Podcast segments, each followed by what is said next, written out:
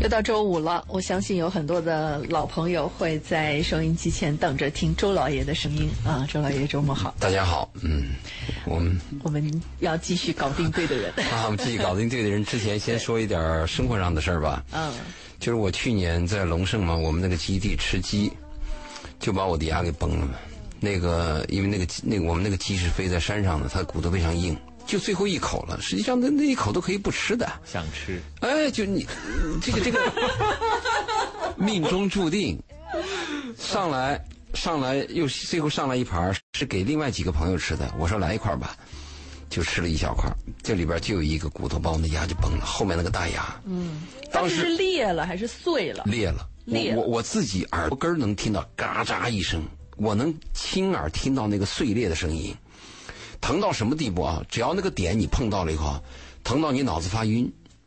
但是我犯了个错误，我以为牙齿跟骨头一样啊，就是它自己可以长回去。因为骨头你要裂的话，它过一段长了以后，结合部位更结实。我就忍着。哎呦，我现在回想起来啊，都都都钦佩我的毅力啊！能忍得住。哎呦，晚上是一碰就醒来，那一段时间睡眠就没办法睡，居然忍了三个月。啊！后来是陪别人去看牙，我就问了一下那个主任，我这个牙它能不能够这个长合？我才知道这个常识，牙齿是不能长合的。嗯，对，对不对？怎么那么贵呢？对，结果让医生看，医生呢一般是这样，他希望能保留你的牙根儿。一般牙医都是尽可能的让你用自己的牙，因为你要是一个完全是一个镶进去的牙，或者是种进去的牙，你的那个感觉神经要五六年、七八年，甚至十年以后你才有感觉，它是它是麻木的。咀嚼的时候是麻木的，所以就看我那个牙，照片子一看到根儿了。那医生就问我怎么办？你是给全部拔掉？我说能不能保留？医生说你要实在保留，那这样吧，从片子上看是无法保留了。如果你实在要保留，我们这样把你崩的那半个先给你拔出来，看你后面的半个的根儿够不够。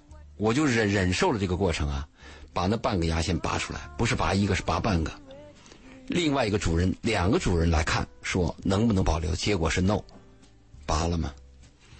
其实我就说这个牙齿还是很重要一件事。我拔了以后，它三个月以后，一般是三个月，等你长合了以后啊，再去种牙。有的人是当时拔，当时就种了。那我的问题是什么呢？因为是那个根儿断在里边了，所以要长合，把它拔出来要长合。这次去种牙的时候，又又产又有个新的知识，就是你那个牙床啊，它给你往里种的那个骨头的深度啊，要高于七毫米。如果低于七毫米怎么办？他就要给你补这个骨头，就是再钻个洞给底下补骨头。就是你的那个基础啊，一定要高于七毫米才能往里种牙。那补这骨头有两种骨头，一种是小牛骨，一种是人骨。大部分人都有排斥，就都都他们就选择那个小牛骨。其实价钱是一样的，我后来选择的是人骨嘛，因为人骨啊，它是同类，就你好吸收一些。我选择的是人骨，我又担心了一下，我问那主任，我说冯主任，我说这个人骨会不会有什么传染病？他说不会，因为人骨它经过那高温杀菌啊，全都所有的细菌全部死亡。我选择人骨，但是拔完了以后呢，冯主任跟我讲说，嗯，没有给你补人骨。他说我们钻进去以后，发现你的骨密度比较硬，而且你那个。就是虽然你不到七毫米，但有的地方又高于七毫米，我们给你填填了一点填充物。哎呦这个东西，这个这个拔牙的过程，实际上有些人很恐惧，好像很痛苦。其实拔牙的过程和镶牙的过程不痛苦，痛苦在哪里呢？就这个种植给你种进去以后，你它麻药劲儿过去以后，晚上哎呦特别夜深人静的时候，那个疼痛就起来了。医生给了我两粒药，说如果你要是实在难以忍受。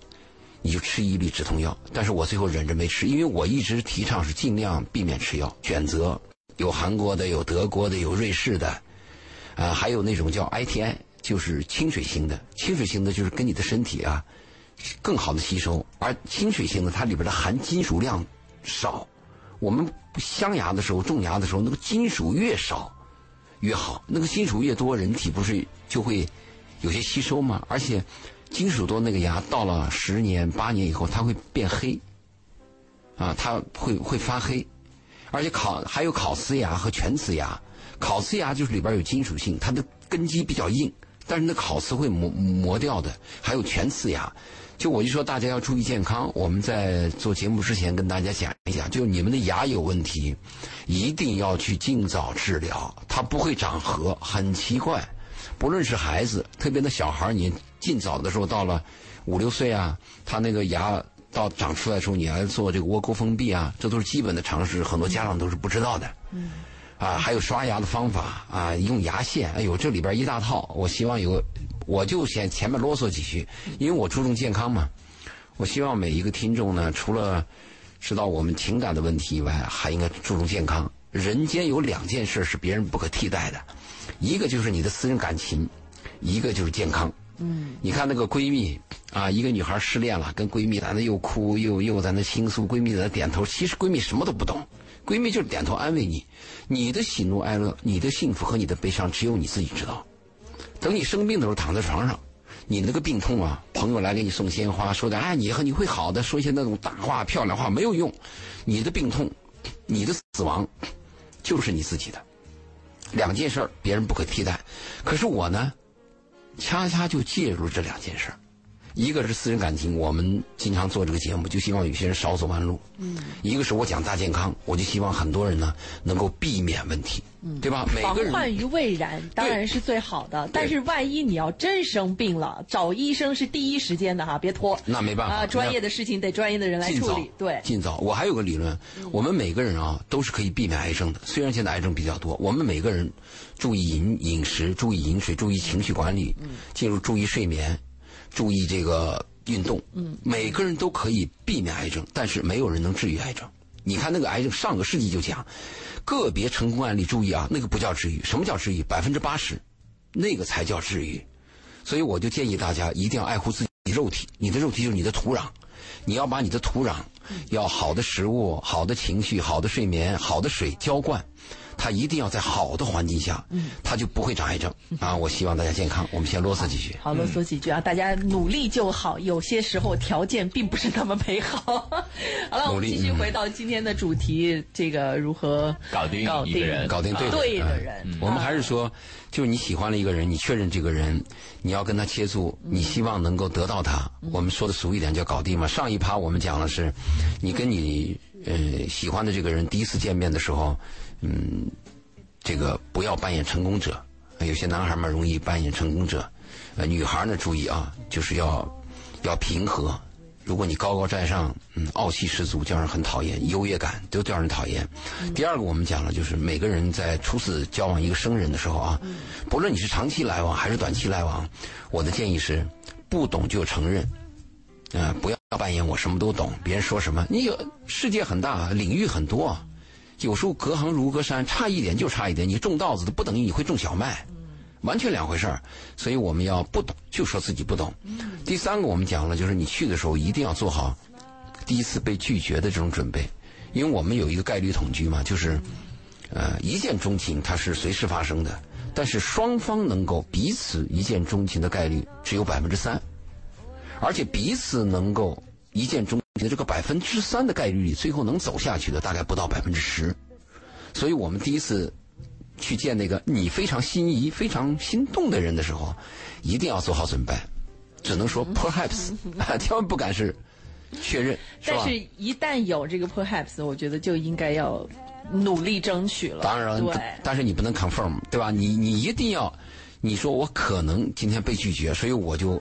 最后跟大家建议说，你做好被拒绝的准备。比如对方说：“嗯，我们分手吧。”你也能感觉到啊，我我我我们今天晚上就到这儿吧。你也感觉到对方有些消极，那你马上就要接一句话：“我们下次什么时候还能见到你？”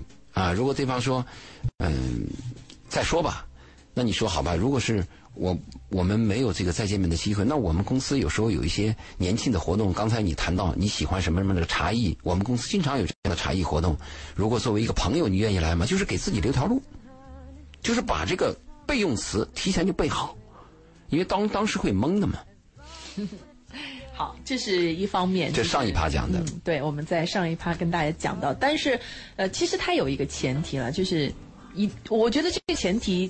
应对几乎所有事情，当你对做一件事情开始产生兴趣的时候，不管这个事情是你想谈恋爱了，还是你想要开始呃工作方面的准备，提前准备好非常的重要，了解你想要做的这件事情，它背后要准备的，就比如说刚刚周老爷讲的，这个人他喜欢什么，他可能有一些做点功课哎，对，做一点功课，对你来讲永远都是兵书上不是说了吗？知己知彼，百战不殆啊。有备无患，对了，临阵啊磨磨刀。他不亮夜光啊，对，就这个意思。对对对，反正你得做点准备，你不能一点准备都没有就去了，傻乎乎的，然后就觉得这老天赐予我的缘分有你别光想着我喜欢，我喜欢那个没有用的。对对对对，要有行动，要有攻略。对，好，继续。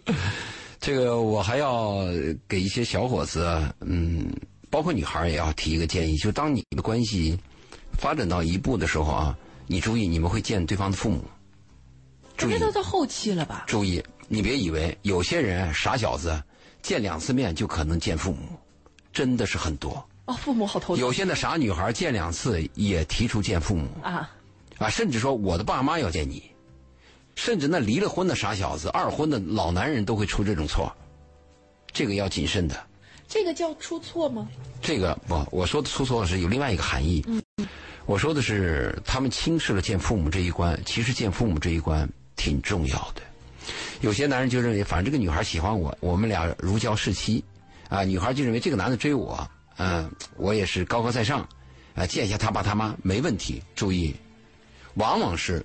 这个女孩特别喜欢的男人，这个当妈的可能就会反感啊！哎，真是这样子的，就是会有这种事情发生，不是百分之百，有一部分就会发生这种分歧和对立。嗯，所以每一个要去见对方父母的人，你的心里边要做一些准备。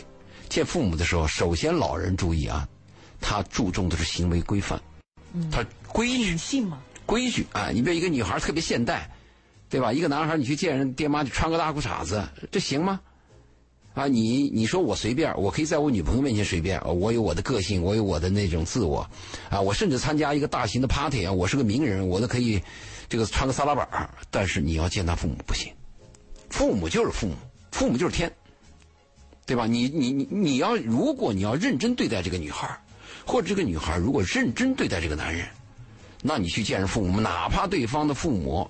就是每天跟耕牛打交道的，那都是天，这概念一定要有，并不等，并不等于他爸什么 CEO 我才穿个西服革履，不是这概念。所有的父母他们等级是一样的，这个一定要注意。所以你们要考虑到父母的老人，他们一般是长辈，他们比较注重行为规矩，而且他们会注意细节。比如你，你是一个小伙子，你对待我女儿的时候，是不是关心她？啊，他座位呃坐歪了啊，你是不是能扶一下凳子啊？这你你不要小看这个细节。过去有一部老电影叫《追捕》，嗯，你们这你们俩看过没有？马优缈啊啊，听过吗？真优美听过，是那个高仓健吗？对，高仓健嘛。这部片子演完以后啊，我问过很多女性，我说，你们知道为什么马优米就真优美啊会喜欢这个男人，而且是一面之缘？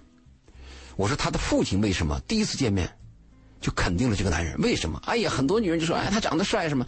哎呦，太俗了。他就高仓健，高仓健当时是个逃犯呐。他在被追被追的过程当中，他在路途当中发现一个女孩在树上，底下一个熊在追这个女孩，把这个女孩追到树上去了。高仓健就是为了救这个女孩，不顾自己的生命，也不顾自己能不能被人抓到。居然改道来救这个女孩，这个女孩就真优美，把那熊赶走，这是多么伟大的一个壮举啊！一个陌生人，在我在逃亡的过程当中，我能去救另外一个陌生的人，这是他品德。很多看完电影的我就觉得太 low 了。我说这是多么闪光的金子般的东西。他爸爸第一次见他，知道他是逃犯，保护他。他爸爸那那保他爸爸是当电影演的是一个政要，你知道吧？政要保。如果是保护一个逃犯，那是个什么后果呀？你的竞争对手，你的敌对党，立刻就把你 pass 了。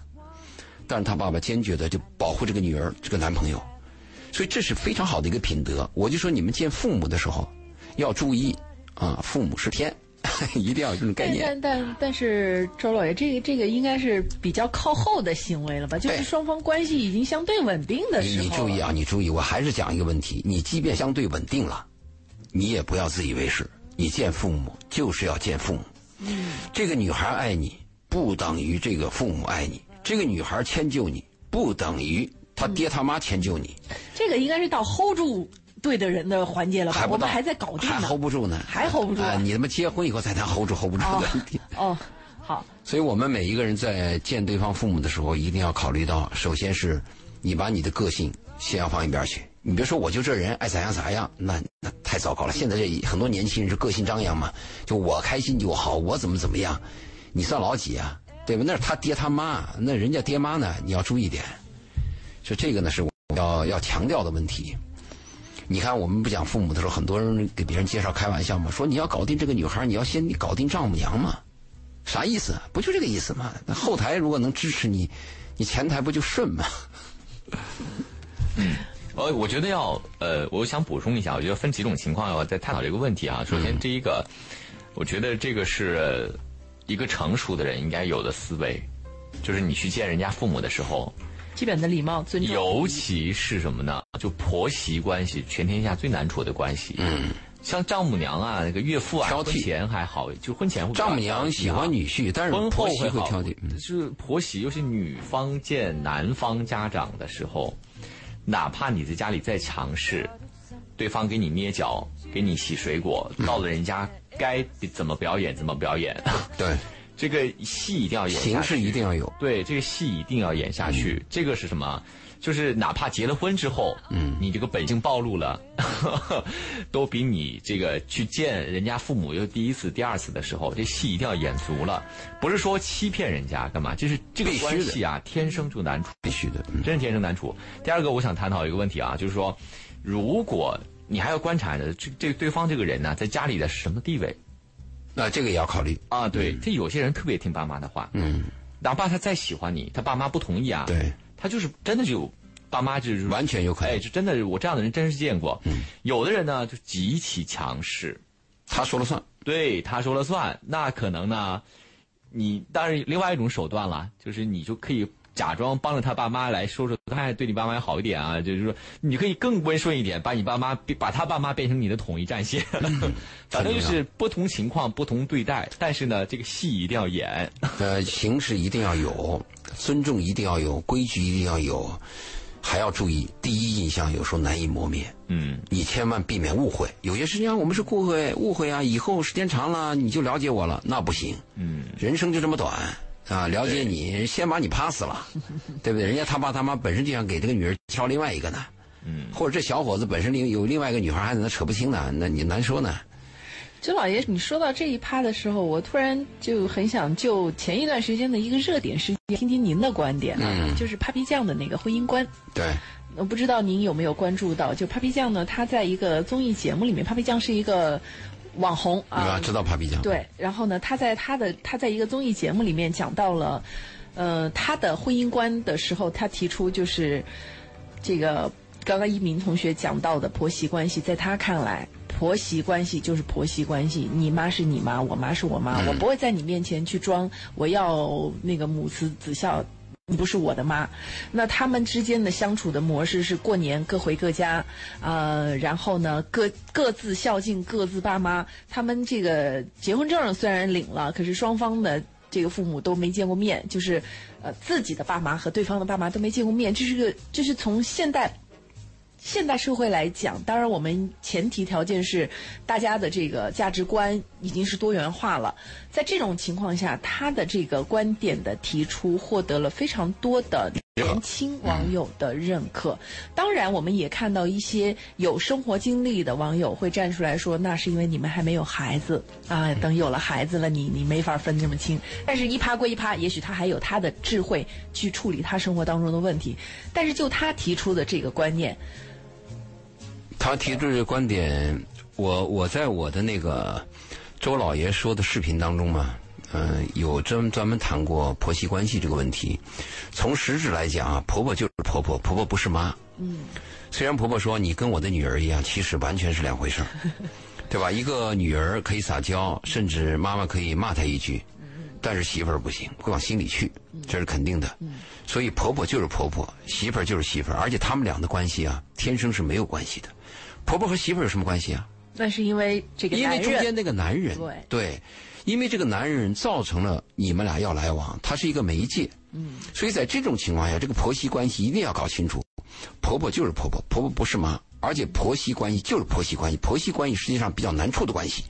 我们说，多年的媳妇熬成婆，讲的是什么呢？讲的是韩国，因为婆婆就欺负媳妇儿嘛，啊，你那个媳妇儿受气包嘛，等这个媳妇儿长大变老了，变成婆婆的时候，熬出来了，欺负下下一个，特别在封建社会是非常明显的。所以我呢说这个实质是这样，但是 Papi 酱这样的做法呢有点极端。你既然是跟这个男人结婚了，你爸你妈就是我们是一个朋友、陌生人，我们见一面有什么不可以？如果我们见面以后价值观有对立。我们之间有障碍，我们少见，啊，如果有些事情做的极端了以后，总是有问题的。什么事情呢？它都有一个有一个灰色地带，这个灰色地带人是可以保持来往的。但如果这个 yes or no 只有这两条选择的话，作为婆媳和亲情之间的关系太极端。我有的时候觉得自己啊是一个呃挺西化的人，但是我有的时候觉得自己挺认同中国人的一些处事方法。嗯，就是我刚才一直强调，就是这个戏要演下去。这话是要有，面子要过糙哈。就哪怕我们心里都知道，就婆媳关系不好处，或者婆婆跟我没什么关系，但这话呢不要说出来，你不要把它变成你的行为模式，就大张旗鼓的说，我就是这样。那也许你的对方，你的另一半，如果他也是这样，他是完全认同你，他的家庭也完全认同，那没有问题。但是很多时候，你这样的做法，就是说直了、说白了之后啊，其实会影响你自己的生活，就是给你自己带来困扰。是我从另外一个角度看吧，我们活在世上啊，你认识一个人呢，他就是一个缘。我们说，百年修的同船渡，千年修的共枕眠，它是一件难得的事情。那你碰到了一个女人，你能跟她结婚，或者你碰到一个男人，你能嫁给他，那生他的父母和你的父母之间是有缘的呀。是，我们可以尝试交往，但是注意注意啊，我们尝试交往不等于我们愿意套近乎。对，因为每个人都有危险。就是我不，我很不喜欢的，就是这个关系。我因为我是你婆婆，你就要对我怎么样？我不喜欢必须怎么样？对，这个是不对的。嗯，但不能说。走到另外一个极端，就是你是我婆婆，你跟我一点关系都没有，我完全看你儿子的面子，我们俩不要见面。我觉得这个也有点太极端了，就是两者就是，除非你们有矛盾，那就可以远离一些。但如果正常情况，正常的应酬应该是有的嘛，同事之间都有应酬的嘛，你不要说这么一个亲缘关系嘛。嗯，Papi 酱那段我看过啊，我看过。说到这儿哈，就是 Papi Papi 酱讲到那个感情的，我还要插一句哈，他谈到的就是他自己的人生的重要性的排序，我不知道周老爷怎么看。嗯。啊，他就是第一个是自己啊，然后就是，然后是老公，然后是孩子，最后是父母。啊，我不知道周老爷对这个观点。他他他这样，他没生孩子，他一定这样排。等到生了孩子，他就把孩子排第一。就人都会变的，就孩子排第一，自己排第二，对，然后丈夫排第三啊，因为你那个存在决定意识嘛，屁股决定你的那个投票权嘛。哎，但是爸爸不一定哈，爸爸有的时候会还是会把自己排在第一位的。就是每个人的价值观是不同的，不同。哎，等你生完一个一个女人，我身边有很多这样女人，我说你生个孩子吧，很多女人说生孩子太麻烦怎么的，当时她偶尔的怀孕了，最后她生了，她的状态都变了。就是你的生长环境对你是有影响的嘛？他如果是没有孩子的话，他把他排在第一是对的，因为每个人他的本能是自私的，本能自我是保护的。但是父亲和母亲可不是这样，他的本能是保护孩子的，对吧？你作为一个女儿和儿子，他一出现事情，本能可能是保护自己，但是父母一旦出现问题，他挺身而出啊，他迎着子弹走啊。那父母那种爱，那为什么讲的父母的伟大的爱？伟大的爱，他就是没条件，他是本能，他一刹那，他下意识的。就是我要保护我的孩子，所以我也建议很多女人和男人啊，就是生一个孩子，你们去体验一下这种给予和这种爱。如果你没有生过孩子的人，你很难体会这种本能的爱。所以，Papi 酱他没生孩子，他这样把自己排第一，正常吗？你等他生了孩子，你看他怎么排？嗯，他会有变化的。好，大家现在听到的是文化星空，每周五会和周老爷来聊一聊情感，聊一聊生活。我们近期的话题是如何搞定对的人。当然，我们今天的话题有一点点发散啊，这个一不小心就聊跑偏了。呃，稍后我们要进半点宣传，我们也欢迎收音机前的听众朋友和我们一起来聊一聊您的困惑也好，您的感悟也好，您的情感方面的一些话题。呃，可以通过我们的热线八八三幺零八九八参与到节目当中来，和周老爷直接进行对话，或者是在我们的。微信公众号搜索“文化很有料”啊，嗯，然后呢，直接把您的问题呢，通过我们的公众平台“文化很有料”啊发给我们，在节目当中为您实时的去呃跟周老爷沟通。对呃，同时也欢迎您在节目之后啊，添加我们嘉宾周老爷的微信啊，在我们的公众平台“文化很有料”当中呢，回复“周老爷”这三个字啊，就会弹出周老爷的微信二维码。好，欢迎大家继续回到我们今晚的文化星空。我们在周五的时候和周老爷来聊一聊，嗯、感情方面的事情，如何搞定对的人。对，我们刚才谈到呃见他父母的时候，我们要做一些准备，嗯，要把父母放在前面，把自我放在后面，这是刚才我们谈到了一点。嗯，再一个呢，就是嗯、我们和自己相爱的人相处的时候啊，要权衡一权衡一下自己的优势和缺陷。嗯，每个人都有自己的特长和特短嘛，你一定要权衡一下，先权衡自己，然后再权衡对方。你权衡自己的就是你的优点和缺点，你权衡对方的，你要权衡对方他计较什么。嗯，我们说有个短板效应，就是也许你这个人有很多优点，但恰恰你那个短板是对方最讨厌的、难以忍受的，你就完蛋了。嗯，对不对？但这个我们也不知道呀，这个有点瞎猫碰上死耗子的感觉。首先要有这个概念，因为有些事情没有发生，它是隐蔽的嘛。但如果你已经知道了对方特别讨厌什么，你就要注意。而且他如果你能确认对方讨厌的这个东西呢，他在你身上是一个长期的，那就要跟对方谈。如果你能把它隐瞒了，能憋得住，长期憋回去，成为一个顺其自然的习惯，那你就憋。这个你要想好。如果你把这个事情嗯放任下去，等你们木已成舟，再因为这个问题发生分歧和矛盾，损失比较大。嗯，啊，情感呐、人呐、生命啊，呃再有了孩子啊，这个东西可不是找工作跳槽，这个婚姻的跳槽，它损失是大的，不而且是磨人的，比任何其他的跳槽都磨人是一。辈子的。对对，他会终身有烙印的。嗯如果有了孩子的话，对孩子的影响也是终身的。嗯，所以每个人要权衡一下自己的优点和缺点，你要搞清楚。嗯，你千万不要以为对方喜欢你，自己就姓差为老几了。就即使对方就爱你爱的都疯了，你也要明白自己在某一点上做的很糟糕，要提醒自己。保持理智。对，特别是女孩儿。啊，我上个礼拜六，呃，和我那个和一个和我搭档的儿子吃饭，啊、那那个那个小伙子一米八啊，很英俊，挺鼻梁啊，从美国回来，毕业了，我就跟他聊，我说你，因为他还比较腼腆。啊，我以为他没没有什么女朋友的经历啊，我就问他，你你有女朋友吗？有，哎呦，这回答的很准确。我说是有过呢，还是有？他说有过，啊，我说有过一次呢，还是 n 次？n 次。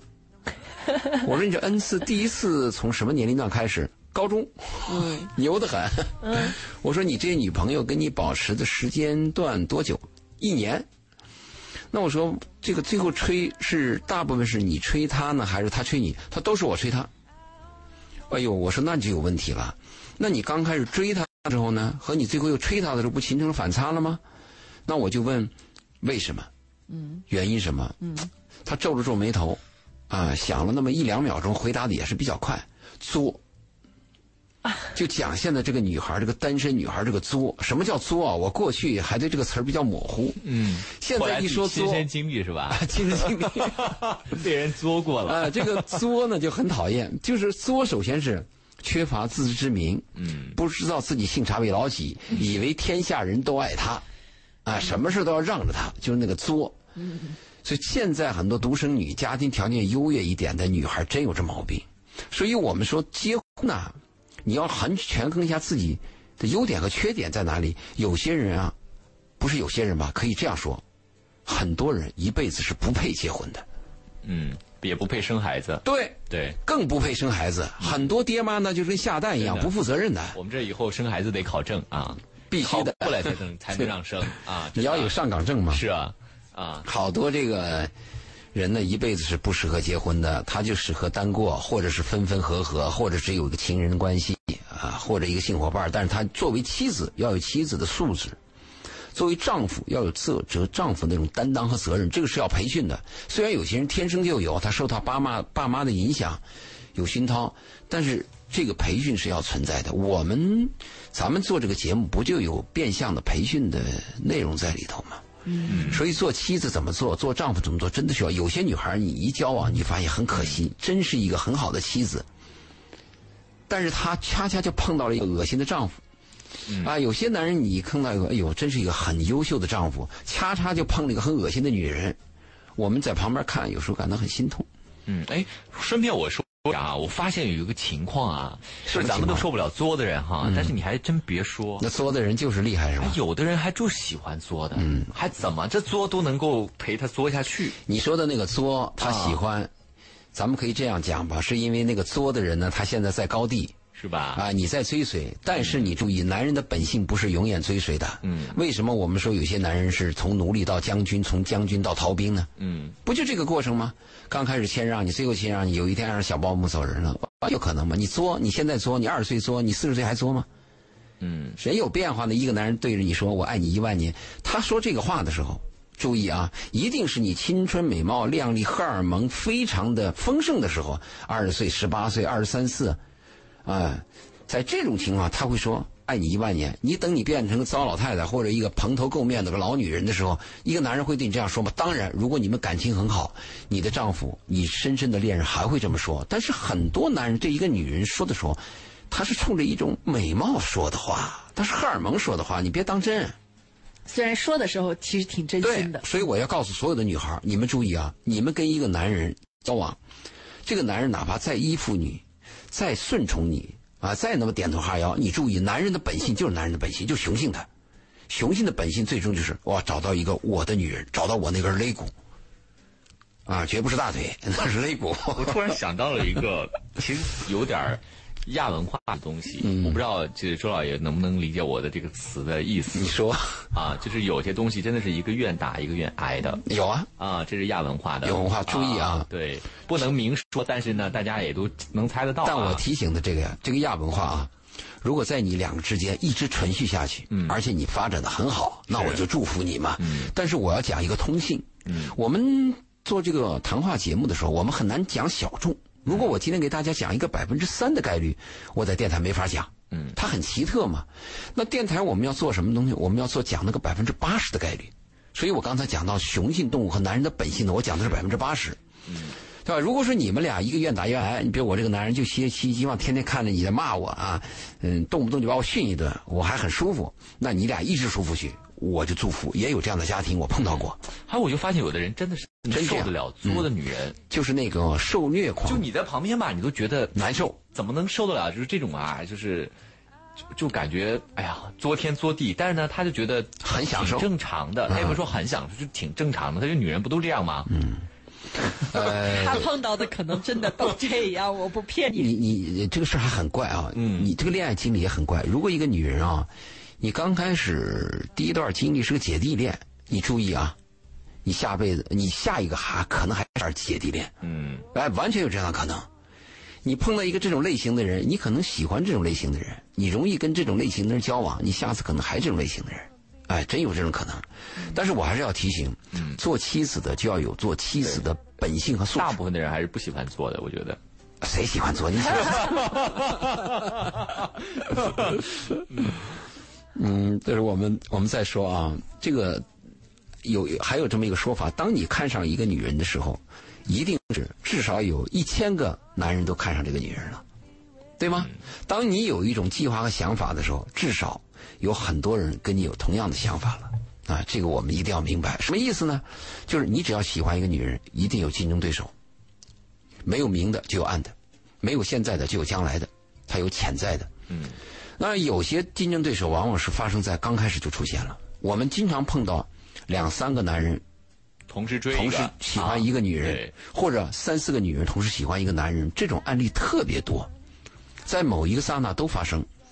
在这里边，我就要提醒，在这个竞争的过程当中啊，我们每一个人啊，可以夸自己，但是尽量避免贬低别人。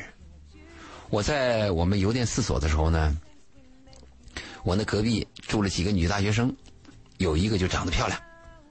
我们研究所好几个小伙子喜欢她，嗯，因为我跟她没有什么直接关系嘛，我是个已婚男人嘛。当然，已婚男人也可能会发生问题，但是从表面来看，所以他就跟你说了心里话啊，对啊他隔壁嘛，那那嗯到我那儿去坐，跟我聊。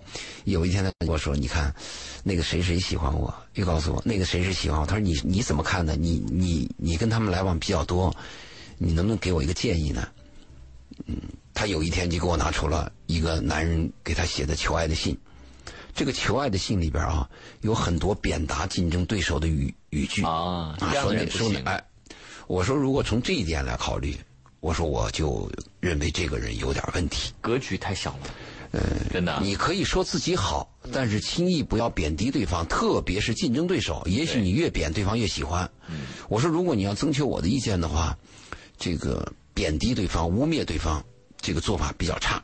后来他听了我的意见，啊，pass 了这个，选了另一个啊，那个过得挺好，呃，现在依然还很好。